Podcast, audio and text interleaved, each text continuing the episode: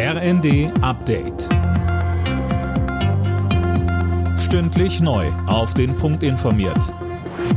Ich bin Imme Kasten. Über Nord Stream 1 wird wohl ab nächster Woche wieder russisches Gas nach Deutschland fließen. Das berichtet die Nachrichtenagentur Reuters und beruft sich auf Insider.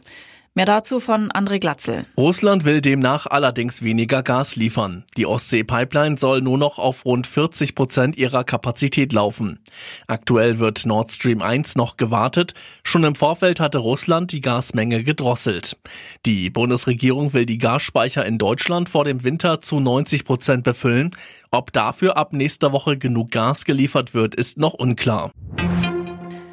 Alle Länder auf der Erde sollen so schnell wie möglich auf erneuerbare Energien umsteigen. Dazu hat Außenministerin Baerbock zum Ende des Petersberger Klimadialogs in Berlin aufgerufen. Man habe keine Zeit mehr für Kompromisse, um den Klimawandel in den Griff zu bekommen. Wir leben in einer neuen Welt und die Lösungen von gestern haben keine Gültigkeit mehr. Heute sind fossile Energien ein Zeichen der Abhängigkeit und der Unfreiheit wohingegen jedes Solarpanel und jedes Windrad uns freier und unabhängiger macht. Auf dem Petersberger Klimadialog wurde die nächste Weltklimakonferenz vorbereitet. Sie findet im November in Ägypten statt.